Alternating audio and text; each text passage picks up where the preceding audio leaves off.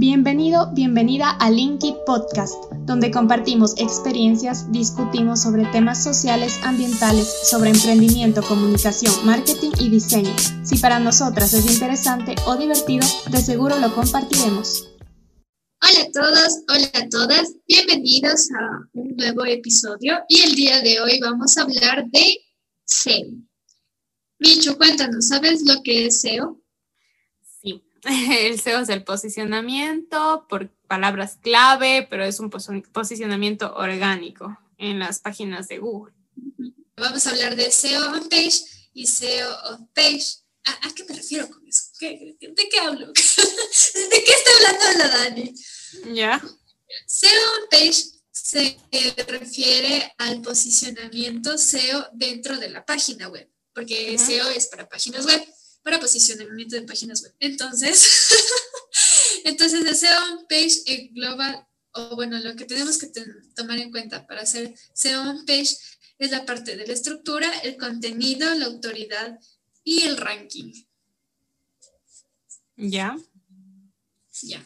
Entonces, básicamente lo que se hace en este SEO page es optimizar la información de toda la parte interna. Self page es lo que está afuera de la página. Entonces, por ejemplo, si es que yo, digamos, ¿cómo encontraron mi página?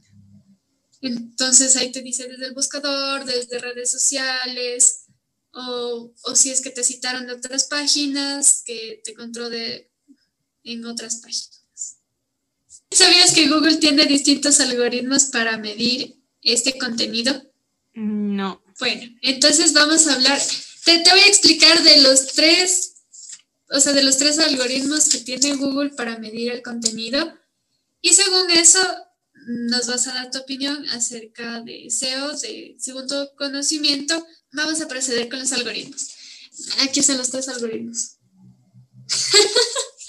ya, entonces vamos a empezar con Google Panda.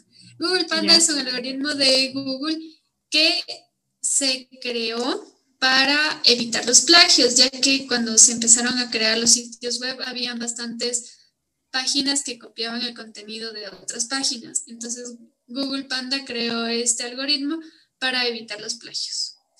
Entonces, lo que se puede lograr con este algoritmo es que las páginas ofrezcan contenido de calidad, que se evite totalmente el contenido duplicado y también mide la cantidad de contenido y también la calidad de contenido, por así decirlo. Entonces, si es que tienes, digamos, es que se crea algún artículo de un párrafo y no aporta nada, Google Panda dice, bueno, esta página no se va a mostrar. Entonces, sí es bueno que se muestre un contenido extenso, que sea de calidad, que no sea repetitivo para que Google Panda diga, este contenido es de calidad, este contenido voy a mostrar. Por eso es importante generar contenido de valor. Ahora, el segundo algoritmo del que vamos a hablar es Google Penguin. Básicamente, este es un algoritmo que sirve para premiar a las páginas de calidad.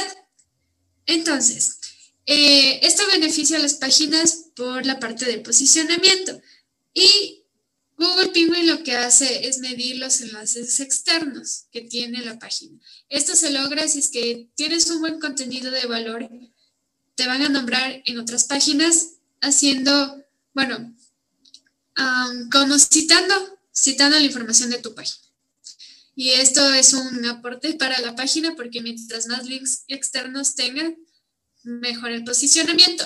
Ahora, hay que tener también cuidado porque Google Penguin sanciona si es que compras links externos. No me estoy refiriendo a, la parte de pauta, sino si, si, si se hace trampa, así que no hay que hacer trampa. La mejor forma de conseguir links externos es generando buen contenido para que otros sitios citen tu, tu página. Y el tercer algoritmo de Google que vamos a hablar es de Google Hummingbirds. Pero, pero, ¿qué es este algoritmo? este algoritmo sirve para, bueno, este algoritmo eh, se creó para identificar los temas de los cuales están hablando las páginas y esto se logra a través de las palabras clave. Pero ¿qué pasa si tengo una palabra clave y quiero repetirla mil veces porque, bueno, es una palabra clave? No, también se puede utilizar sinónimos porque este algoritmo mide las intenciones. Entonces, si pones un sinónimo, este algoritmo reconoce que estás hablando del mismo tema, por lo tanto, lo toma como la palabra clave y también muestra tu página. Además de eso, hay que tener bastante cuidado en la parte del lenguaje porque mide, este algoritmo mide el, lenguaje natural y lo que se debe tomar en cuenta aquí es la ortografía. Entonces, sí tenemos que ser súper estrictos por la parte de la ortografía porque Google también mide esta parte, esta parte bellísima de la ortografía. Ya. Entonces, Michu, estos son los tres algoritmos de Google. Dinos qué opinas al respecto. Ya. Em, bueno, primero opino que no me sabía los nombres, literal, pero sé todo el, concepto y todo, digamos, cómo se maneja el algoritmo. Ahora, em, antes no era así. Antes el contenido de valor no era tan eh, utilizado. Pienso que esa información está bastante actualizada. Y mm, porque yo me acuerdo que cuando hice mis cursos de, de SEO al comienzo, eran eran, o sea, tú encriptabas así prácticamente las palabras clave y, y repetías las palabras y, y, prácticamente em, lo que, cuando tú creabas, por ejemplo, un blog, tú tenías que, que, ver cómo le metes la palabra en todos lados. Y en sí el contenido no era en realidad tan bueno, o sea, solo tenía muchas palabras clave, el algoritmo le leía y no estabas ofreciendo en realidad nada. Y ahora lo que, lo que a Google le importa es obviamente la experiencia del usuario. Y, eso se ve ahorita, eh, por lo cual eh, las empresas ahora están ya contratando a copywriters, a personas que, que les manejen bien las páginas web, que si no quedan en el olvido, ¿cuántas páginas debe haber en Internet que, que no salen, no salen en las búsquedas? Y por eso es tan importante saber esto. Y mm, seas de empresa, eh, tengas algún proyecto y quieras salir en las búsquedas para que la gente sepa que existes, digámoslo así, necesitas de estos conocimientos y de profesionales que, que tengan em, su experiencia posicionando eh, las páginas web. Entonces, eso, la verdad es que ahora pienso que es mucho mejor porque el contenido de valor, el contenido informativo, el contenido que sí aporta, es lo que necesitamos. Estamos cansados de tanta información que no dice nada. Entonces, eso, eso es algo muy, muy bonito de que Google esté cambiando también con, digamos que evolucionando, porque también se va aprendiendo con el tiempo y Internet va evolucionando para mejor. Sí, precisamente, Michu. Bueno, y estos algoritmos, de hecho, se actualizan bastante, o sea, hacen las actualizaciones constantes. Por eso, sí, es que, bueno, una persona se dedica a SEO, tiene que estar constantemente viendo los algoritmos, si algo cambió, porque es súper importante conocer esto para el posicionamiento de la página. Y de hecho, sí es bueno que hayan implementado estos algoritmos. Realmente yo no sabía que antes no tomaba en cuenta el contenido de valor, pero bueno, hay que hay que ser directos y estamos en el boom de la experiencia del usuario y del, bueno, lo voy a hablar como diseñadora, del diseño centrado en el usuario. Quien debe ser el centro, como lo dice el término, valga la redundancia, es el usuario y lo que se haga es alrededor de él. Y también es lindo este mensaje, a mí me gusta esto de aportar porque si bien yo tengo el objetivo de vender mis productos, mis servicios, etc. Pero no hay nada mejor que el dar y a veces sin recibir nada a cambio, pero estás ofreciendo conocimiento. Y eso me parece algo increíble de estos algoritmos y de estas actualizaciones. Sí, es que la forma, la forma en, la que saben, digamos, que las personas ahora eh, se contactan contigo es viendo que sabes y que estás dando algo y que, porque tú, tú solamente diciendo puedo hacer algo, en realidad no se sabe si es que es verdad, si puedes o no, pero cuando empiezas a, compartir con el usuario, em, digamos, esto gratis, que muchas personas no quieren compartir porque, porque piensan que están regalando su trabajo, em, no es así. O sea, al final eh, se necesita profesionales y que se sepa un poco de, de, lo que tú haces y que tú expliques en realidad qué, cómo se hace o cómo funciona. Por ejemplo, ahorita con los algoritmos no te quita ese valor, más bien demuestra que tú sabes de lo que estás hablando. Ahora yo quisiera cerrar con algo, em, y es como que tengo experiencia escribiendo artículos eh, para, para empresas, para posicionar, y la verdad es que no se valora mucho ese trabajo.